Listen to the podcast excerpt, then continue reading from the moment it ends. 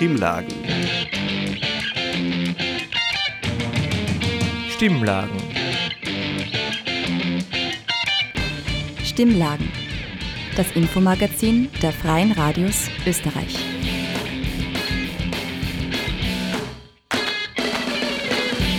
Stimmlagen, das Infomagazin der Freien Radios Österreich, kommt in dieser Woche von der Radiofabrik, dem Freien Radio aus Salzburg. Am Mikrofon begrüßt euch Daniel Bergerweis mit folgenden Themen. Zunächst besuchen wir einen Second-Hand-Laden, der gleichzeitig auch ein soziales Projekt ist.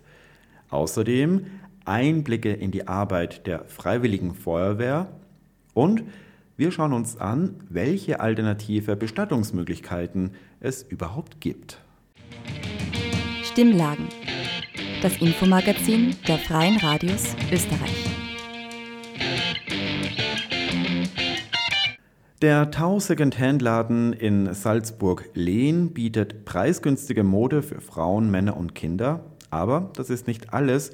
Durch den sozioökonomischen Betrieb, der hinter dem Laden steht, haben Frauen nach der Kinderpause, ältere Menschen und Migrantinnen die Möglichkeit, neue Fähigkeiten zu erlernen und so den Einstieg ins Berufsleben zu erleichtern. Dabei werden sie unter anderem von der Geschäftsführung des Tau Modezirkels in Salzburg betreut und unterstützt. Veronika Aschenbrenner-Sesola und Tobias Posewetz, beide aus der Unerhört-Redaktion, haben den Laden besucht und konnten mit einem Mitarbeiter sprechen, der über seine neu gewonnene Aufgaben berichtet. Mir fällt da eine Mitarbeiterin ein, die wir, glaube ich, etwas länger wie ein Jahr begleitet haben. Und das war wirklich eine, eine, tolle Geschichte. Sie ist ursprünglich als Flüchtling aus dem Iran gekommen, hatte auch eine lange Flüchtlingsgeschichte. Sie ist praktisch vom Iran durch die Wüste per Fuß äh, als Flüchtling an die Türkei gekommen, nach einer ewig langen Odyssee, dann irgendwann in Österreich gelandet, psychisch extrem angeschlagen. Kann mich noch gut erinnern, mit dem Bewerbungsgespräch war es schwierig, weil sie ist erstmal nicht erschienen. Sie hatte massive Migräneattacken. Sie konnte dann kaum sprechen am Telefon, wo wir nicht sicher waren, was ist mit der Frau überhaupt los? Sind die Drogen oder irgendwas? Ne?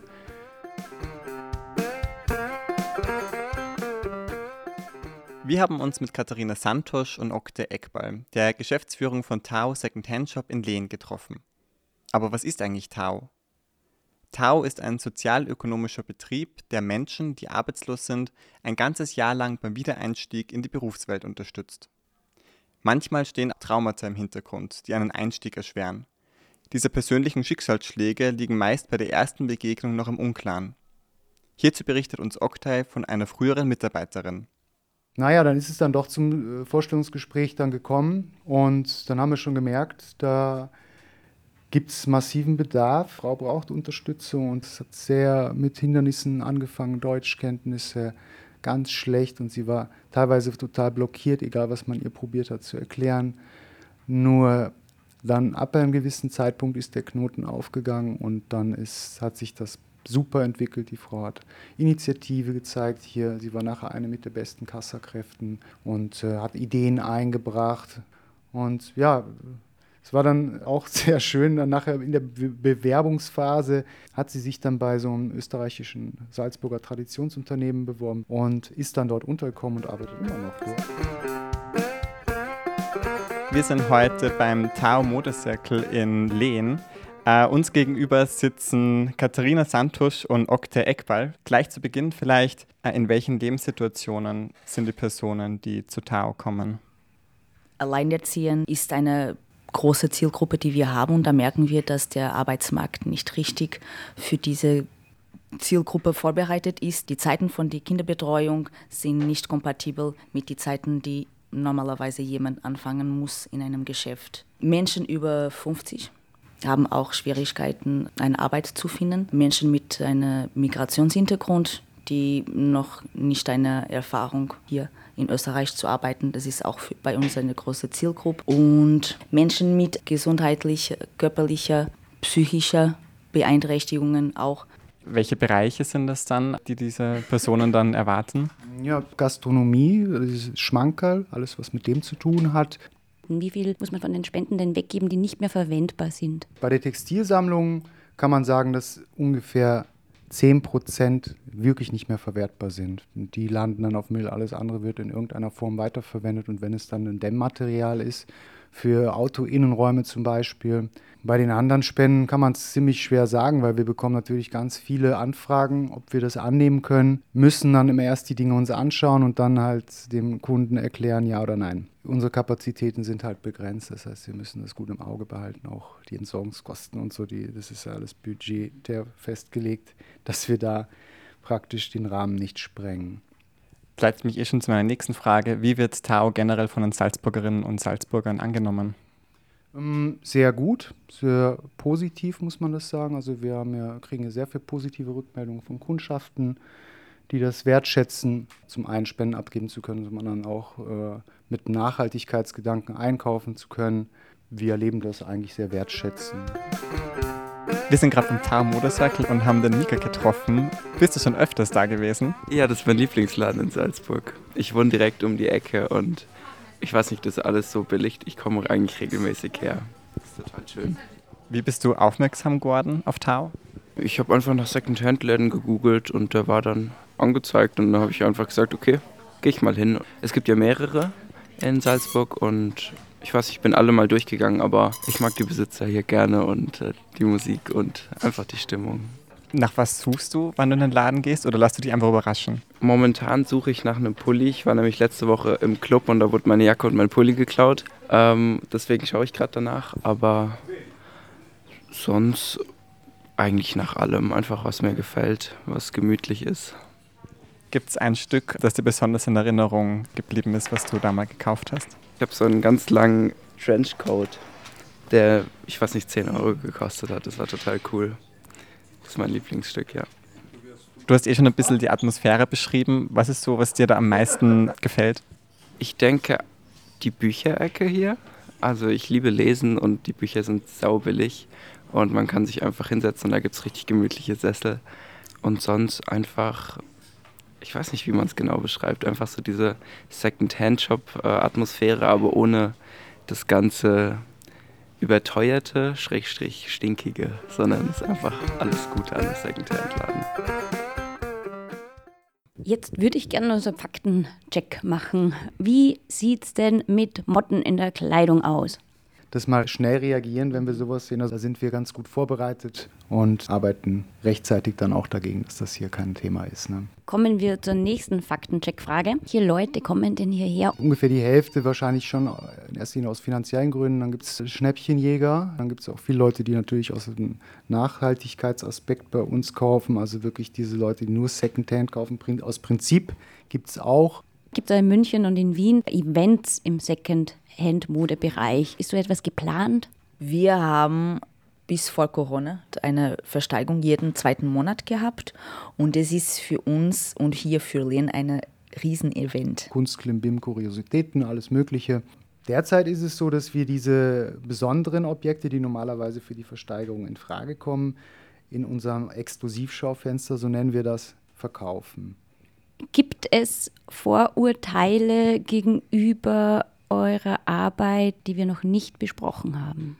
Und gibt es vielleicht auch die Verurteile, die Leute, die bei uns arbeiten, unsere Mitarbeiter und Mitarbeiterinnen, die Verurteile, die sie bei uns landen, weil sie nicht arbeiten möchten, was auch nicht stimmt. Es gibt Menschen, die wirklich extrem viele Hindernisse aufgrund unterschiedlicher Faktoren haben und können dann keinen Fuß fassen am ersten Arbeitsmarkt. Und wir sind hier, um sie zu unterstützen und merken jedes Mal, dass diese Leute sehr motiviert sind und brauchen einfach nur ein Sprungbrett in dem ersten Arbeitsmarkt und brauchen genau die Zeit oder vielleicht noch länger, um diesen Fuß zu fassen. Fragen wir doch mal gleich mal nach bei Mitarbeiter Dani. Er ist seit über einem halben Jahr bei Tau Secondhand Shop. Ja, bei mir war es eine gesundheitliche Angelegenheit. Eigentlich bin ich ja Schlosser.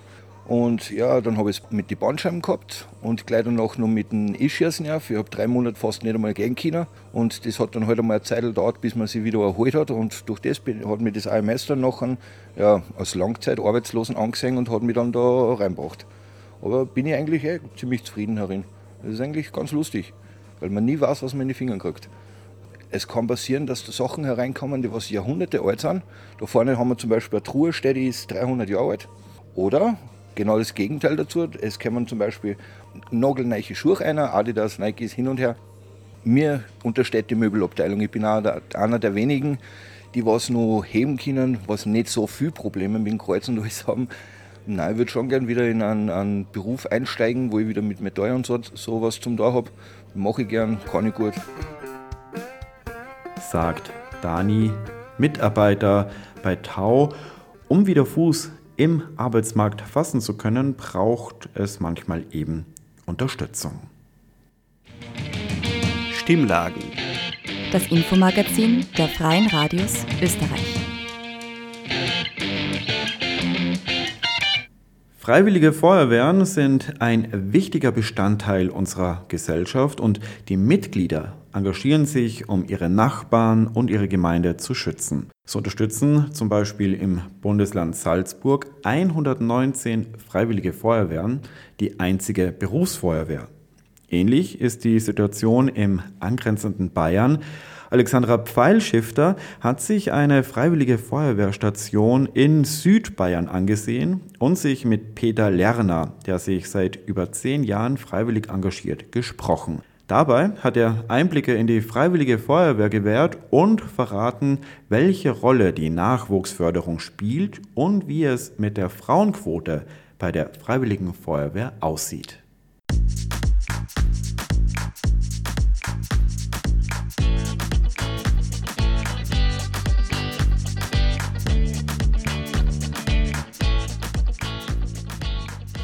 In Österreich gibt es sechs Berufsfeuerwehren, 312 Betriebs- und 4490 Freiwillige Feuerwehren. Und wie schaut es im Land Salzburg aus? Hier unterstützen 119 Freiwillige Feuerwehren die einzige Berufsfeuerwehr. So kommen insgesamt 255.000 freiwillige Feuerwehrleute auf 2500 BerufsfeuerwehrlerInnen. Damit hat Österreich die höchste Quote im freiwilligen Feuerwehrdienst, dicht gefolgt von Deutschland. So ähnelt sich die Situation der beiden Länder sehr. Doch wie ist so eine Feuerwehr aufgebaut? Ich habe mich mit dem freiwilligen Feuerwehrler Peter Lerner aus Südbayern getroffen, welcher sich schon seit über zehn Jahren engagiert und konnte einige spannende Einblicke erhalten in Bayern. Wir haben einen Kommandanten, der ist quasi der Chef von der Feuerwehr. Der ist für alles verantwortlich im Grunde genommen und der teilt in die Einsatzzüge.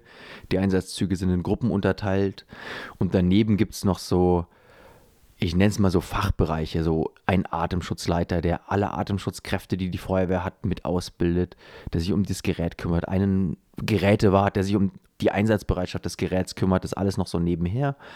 Aber das Personal selber wird in Einsatzzügen, Einsatzgruppen gegliedert.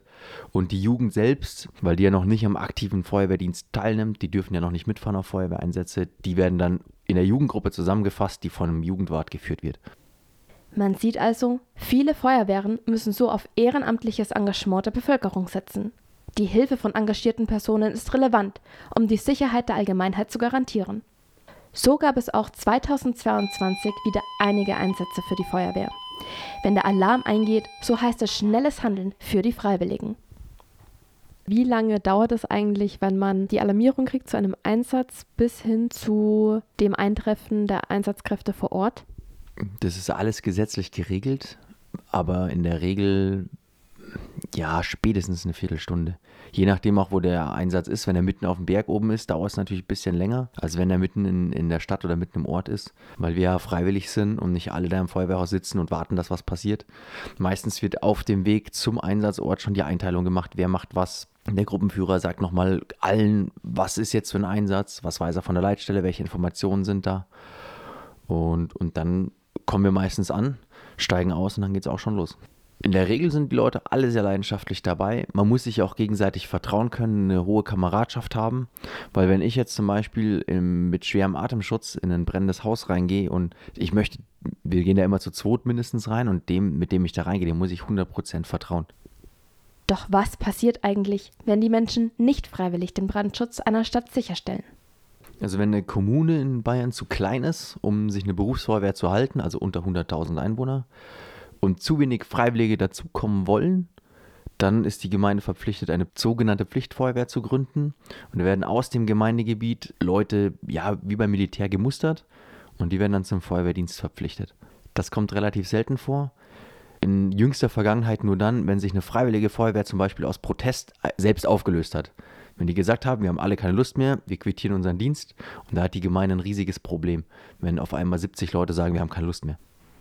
Durch den demografischen Wandel sind auch in den freiwilligen Feuerwehren viele Menschen ab einem gewissen Alter nicht mehr einsatzfähig.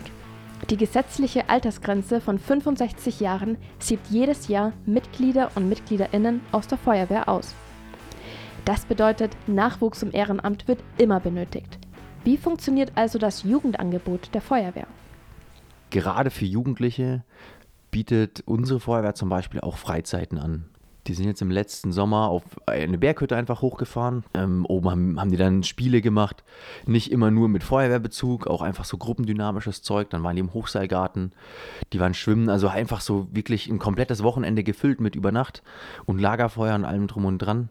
Einfach um A, die, den Zusammenhalt zu stärken und einfach auch den Jugendlichen Danke für ihren Dienst zu sagen dafür ich habe erlebt, dass immer so Freundeskreise quasi zur Feuerwehr kommen und dann werden die in der Regel alle ausgebildet und von denen, die dann in der Jugend noch dabei sind, bleiben dann so 80 Prozent bis über die Jugend hinaus.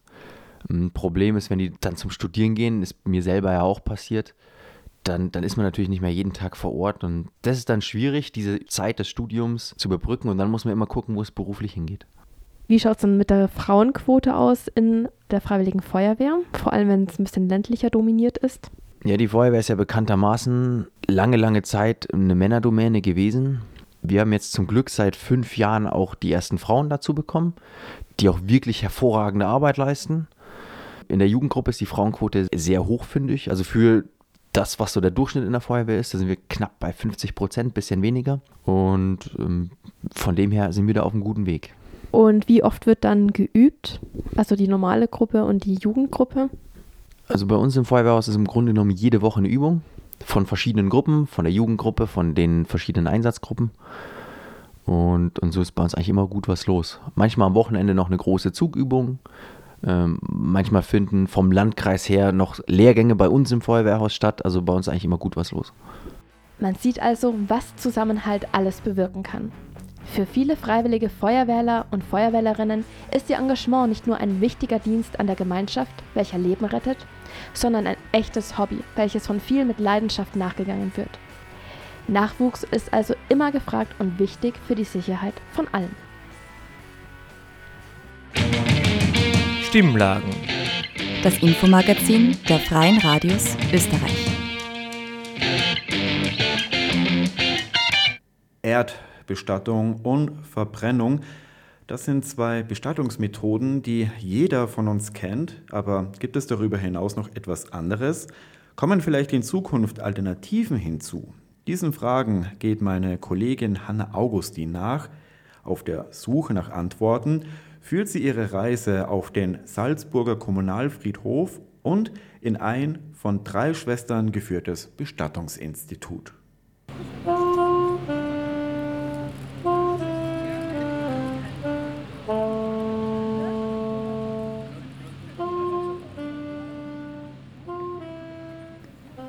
Es ist ein sonniger, aber doch kalter Samstagnachmittag. Ich mache einen Spaziergang durch den Salzburger Kommunalfriedhof in Gneis. Vor mir erstrecken sie endlose Alleen. Auf beiden Seiten befinden sie Gräber. Zwischen den ganzen Gräbern finden Sie immer wieder minimalistische Urnenwesen, sogenannte Naturbestattungsflächen. Aber was genau heißt es denn eigentlich? Was unterscheidet eine Naturbestattung von einer ganz normalen Bestattung? Welche Bestattungsarten gibt es überhaupt? Um das herauszufinden, habe ich mich mit Claudia Jung getroffen. Das Summen der Drucker. Mitarbeiter, die gelassen von einem Raum zum anderen herumwuseln. Ich befinde mich hier im Foyer des Bestattungsinstituts Jung. Ein einladender, heller Raum, dekoriert mit Blumen und Kerzen. Von der Decke hängen moderne Ringlampen. Trotz des vermeintlich ernsten Geschäfts ist die Stimmung hier sehr freundlich. Man könnte fast glauben, man befindet sich in einem Empfangsraum für Innenarchitektur. Mir gegenüber sitzt Claudia Jung, quasi ein Drittel der Geschäftsführung. Frau Jung, welche Arten der Bestattung sind denn momentan in Österreich überhaupt vorhanden? Was gibt es da für Optionen? Also es gibt zwei große Säulen. Das ist die Erdbestattung. Der Sarg wird im Grab beerdigt. Und es gibt die Feuerbestattung. Wie der Name sagt, der Verstorbene wird feuerbestattet. Bei diesen einzelnen Varianten gibt es dann unterschiedliche Zeremonienmöglichkeiten. Die gängigste Bestattung ist die Feuerbestattung. Es gibt die sogenannte Seebestattung dann, diese Naturbestattungen, wie man sie kennt, eben in gebirgigem Umfeld, auf Wiesen und so weiter. Der andere Punkt ist natürlich immer noch die Beisetzung der Urne auch im Privatbereich. Auch das ist in Österreich möglich. Das sind eigentlich die zwei Hauptarten der Bestattung. Die dritte Form ist eine Körperspende an medizinische Institutionen, Anatomien, wo aber dann auch nach einer gewissen Zeit der Körper feuerbestattet wird. Aber im Wesentlichen haben wir zwei Punkte, Erd- und Feuerbestattung. Sie haben gerade die Naturbestattung erwähnt. Was genau ist denn der Unterschied zwischen einer Naturbestattung und einer ganz normalen Bestattung? Also wenn Sie unter ganz normaler Bestattung jetzt eine Feuerbestattung verstehen, dann ist da eigentlich alles, was davor gemacht wird, ganz ähnlich. Das heißt, man macht eine Verabschiedung vom Sarg, dann wird der Körper feuerbestattet und dann kommt er zwar nicht auf einen Friedhof, aber er kommt in einen Naturbestattungsbereich. Solche Naturbestattungsanlagen tauchen jetzt auf immer mehr Friedhöfen auf. Sieht man da einen Trend in die Richtung? Das ist eindeutiger Trend. Es werden immer mehr Gräber zurückgegeben und immer mehr Naturbestattungsflächen gemacht, auch von den Friedhofsverwaltungen intern. Auch die einzelnen großen Friedhöfe, wie wir es zum Beispiel in Salzburg haben, Kommunalfriedhof Max Klan, Eigen, Kniegel, haben mittlerweile schon sehr viele Möglichkeiten, eine Urne beisetzen zu können. Unter anderem auch diese Naturbestattungsflächen, die die anbieten. Und natürlich, so wie wir es kennen, die großen Naturbestattungsanbieter, die wir in Österreich haben, auf den Naturflächen. Frau Jung sagt, der Trend zur Naturbestattung sei eindeutig erkennbar. Mich interessiert, warum sie die Leute immer weniger traditionell bestatten lassen wollen. Dafür habe ich mir im Kommunalfriedhof etwas umgehört. Es lebe der Zentralfriedhof und alle seine Toten. Der Eintritt ist für Lebende. Haben Sie sich schon Gedanken gemacht, wie Sie sie mal bestatten lassen möchten? Ich habe sehr viel darüber nachgedacht und habe auch gedacht, es wäre schön, wenn niemand nach mir Arbeit hätte und ich vielleicht an einem Ort begraben werde, wo höchstens auf einem Baum der Name steht und man dort auch meiner gedenken kann, wenn man möchte. Also eine Naturbestattung? Würde ich gerne machen. Ob ich es mache, weiß ich noch nicht. Warum ist das interessant für Sie? Ich kann mich erinnern, wie wir das Grab ausgesucht haben, ist nebenbei ein großes Grab gewesen und es war verwahrlost. Im Prinzip würde man sich schämen, wenn man das nicht gepflegt hat, nicht? Haben Sie schon mal darüber nachgedacht, wie Sie sie gern bestatten lassen würden? Ja, natürlich. Ich habe mir immer gedacht, ich möchte gern, dass meine Asche verstreut wird, so im Meer oder die Berge. Aber das ist, glaube ich, ein bisschen kompliziert und mein Sohn mag jetzt da auch nicht das aufhalsen. Warum ist die Entscheidung auf eine Feuerbestattung gefallen? Warum keine normale Erdbestattung? Hm, Ich finde es einfach besser. Du brauchst da dann nicht so viel Platz, sonst wirst du von den Würmern gefressen. Wie werden Sie sie denn bestatten lassen? Ich lasse mich verbrennen und ich habe das alles schon gemacht. Warum genau haben Sie sich denn für eine Feuerbestattung entschieden? Das ist jetzt vielleicht makaber, aber es hat einmal ein Hochwasser gegeben, ein ganz schlimmes, und da hat ein Bürgermeister gesprochen, dass auch der Friedhof überschwemmt wurde.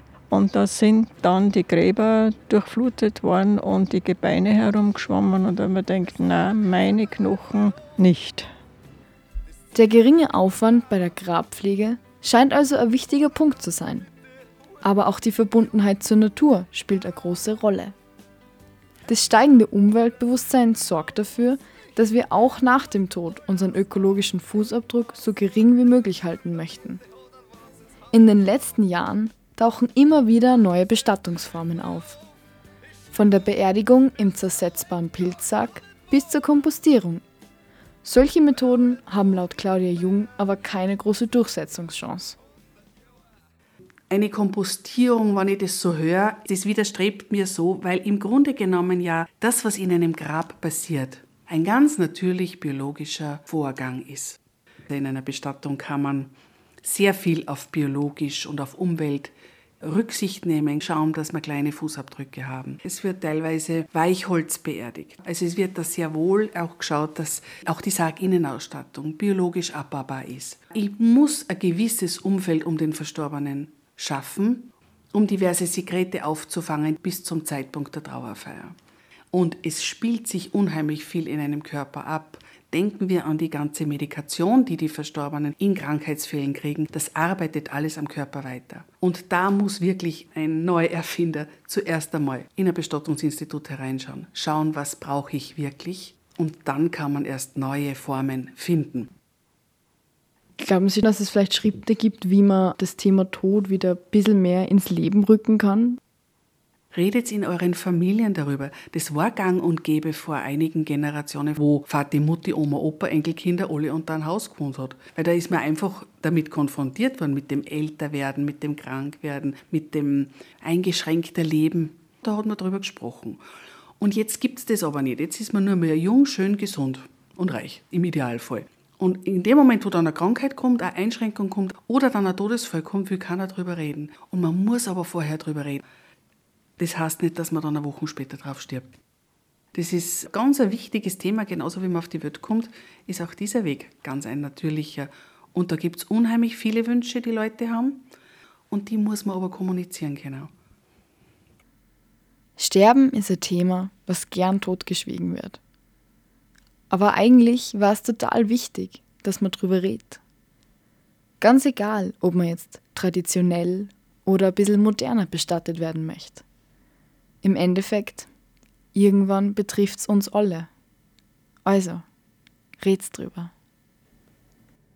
Die Bestattungsmöglichkeiten reichen von Erde, Feuer bis hin zur Spende. Ein großer Trend liegt derzeit in der Naturbestattung, wie Hanna Augustin berichtet hat.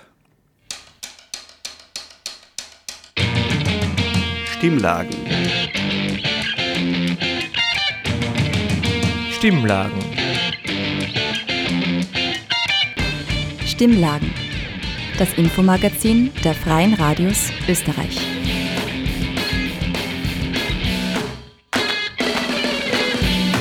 Und das war es auch schon wieder für diese Ausgaben der Stimmlagen, dem Infomagazin der Freien Radios Österreich. Nächste Woche kommen die Stimmlagen von unseren Kolleginnen und Kollegen aus Wien von Radio Orange. Am Mikrofon verabschiedet sich Daniel Bergerweis von der Radiofabrik Freies Radio für Salzburg.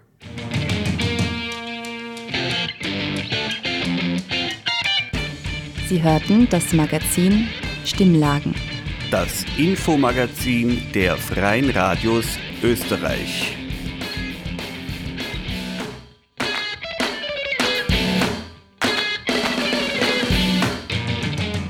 Stimmlagen.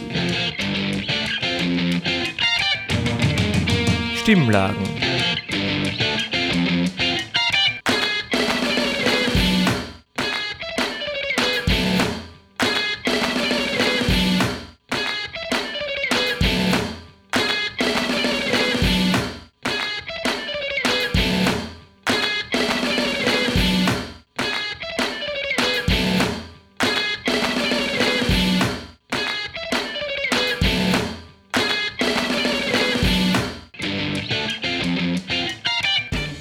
Sie hörten das Magazin Stimmlagen.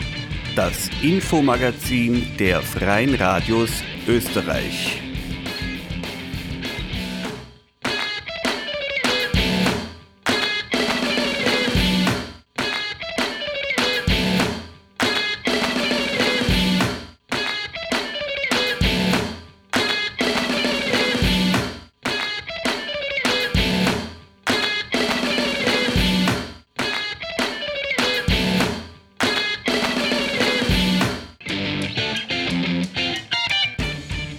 Hörten das Magazin Stimmlagen. Das Infomagazin der Freien Radios Österreich.